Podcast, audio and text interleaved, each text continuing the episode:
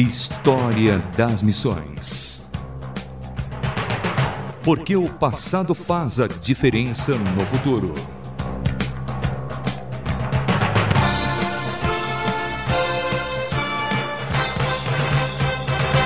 Olá, sou Samuel Matos e estamos iniciando mais um História das Missões, conhecendo hoje Watmani.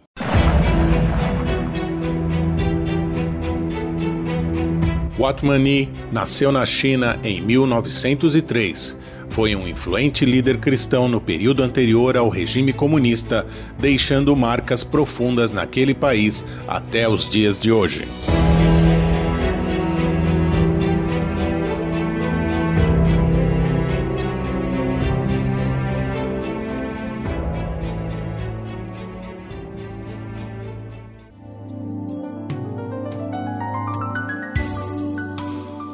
Por volta de 1920, embora a Igreja Protestante tivesse crescimento missionário significativo na China através do trabalho de Hudson Taylor, dentre outros, a disposição anti-estrangeira e anticristã foi despertada pelo crescimento do movimento comunista. Foi durante este tempo que o surgimento de movimentos nativos na China foi proeminente. Esse movimento foi uma expressão de um desejo nacionalista de ser independente do domínio missionário ocidental. O período até 1930 foi significante para o desenvolvimento de um ensino superior, da organização da igreja e para o surgimento e crescente importância dos líderes chineses. Watmani converteu-se ao cristianismo aos 17 anos de idade, quando era aluno da faculdade Trinity, em Fuzhou.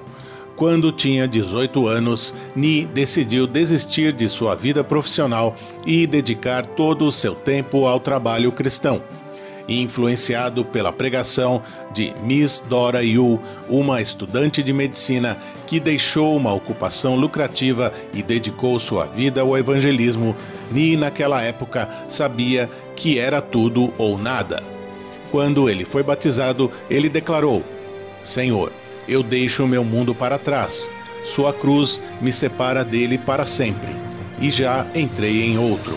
Eu permaneço onde me colocaste em Cristo.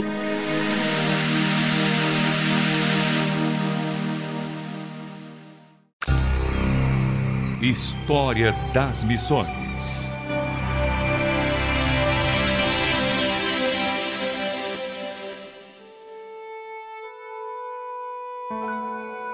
Ni e outros estudantes que tinham um zelo comum pela propagação do Evangelho entre outros jovens na sua cidade e nas igrejas e colégios locais uniram-se em oração e para o estudo da Bíblia. Logo, engajaram-se num vigoroso evangelismo de rua. Watmani mudou seu nome de Ni Shu Tzu para Ni Tu Sheng pois havia um costume local de que sempre que acontecia um evento que mudasse uma pessoa, deveria mudar de nome. Tempos depois, adotou um novo nome em inglês, Watchman, que significa sentinela, e um novo nome chinês, Tu Sheng, o qual significa alarme de sentinela porque ele se considerava como uma sentinela levantada para soar um alarme na noite escura. Inicialmente reuniu-se com a Igreja Metodista, mas logo iniciou um trabalho independente. A congregação de Ni em Xangai logo cresceu, chegando a ter 3 mil membros, obrigando-o a realizar algumas mudanças. Ele repartiu a igreja em 15 grupos familiares, apelidando-os de Pequeno Rebanho. Em 1939, Ni publicou um hino intitulado A Collective Hymn of the Little Flock, um hino coletivo do pequeno rebanho. Apesar do nome, alguns desses grupos chegaram a ter mais de 100 mil indivíduos. Cada grupo familiar, centrado no evangelismo, consistia de até 200 membros. Na década de 1940, havia 470 grupos afiliados à igreja em Xangai. Um dos seus cooperadores mais próximos foi Witness Lee.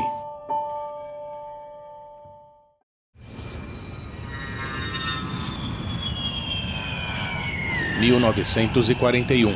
A Segunda Guerra Mundial chegava à China.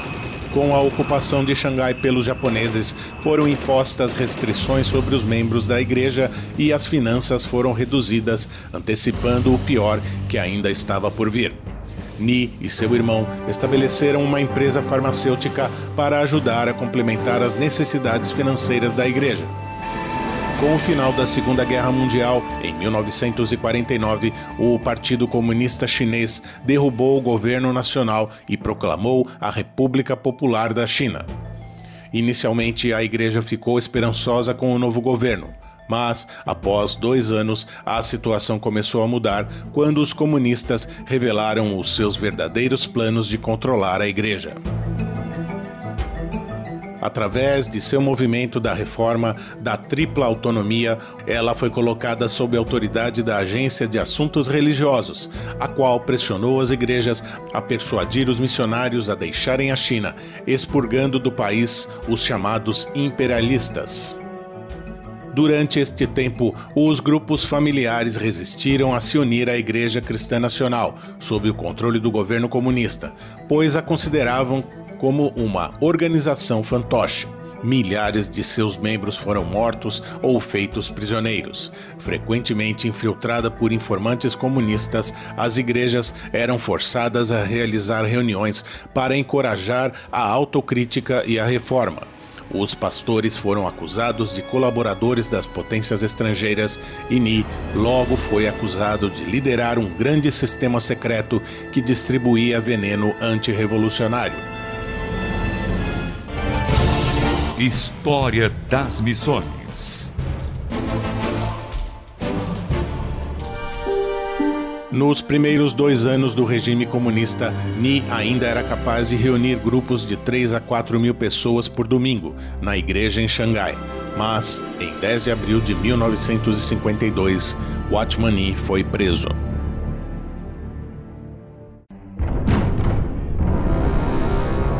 Watchman Nee foi falsamente acusado de espionagem, atividades contra-revolucionárias e de irregularidades financeiras e até mesmo morais. A acusação, com 2.296 páginas, tornou-se pública em janeiro de 1956. Muitos dos crentes do pequeno rebanho foram presos e as igrejas por todo o país foram fechadas à força. A Assembleia de Xangai foi consequentemente fechada, tornando-se uma fábrica.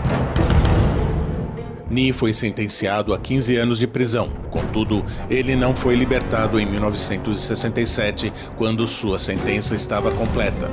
Era comum prisioneiros serem considerados não reformados para dar uma sentença adicional de 5 a 7 anos.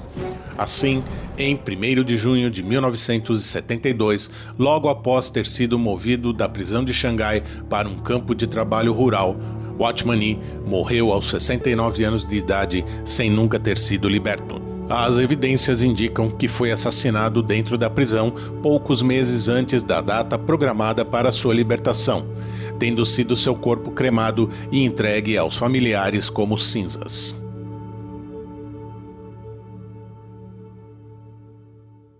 As palavras do ministério de Watchman estão atualmente preservadas em centenas de livros. Seus escritos foram traduzidos em vários idiomas, inclusive o português, e estão sendo impressos até os dias de hoje.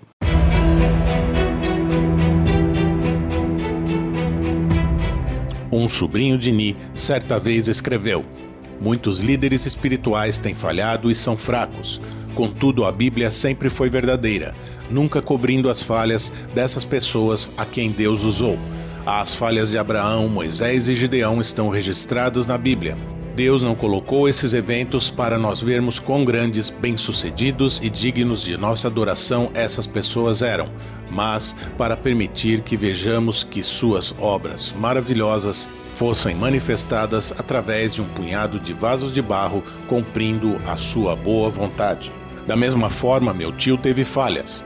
Todavia, essas coisas não negam a verdade de como Deus o usou poderosamente.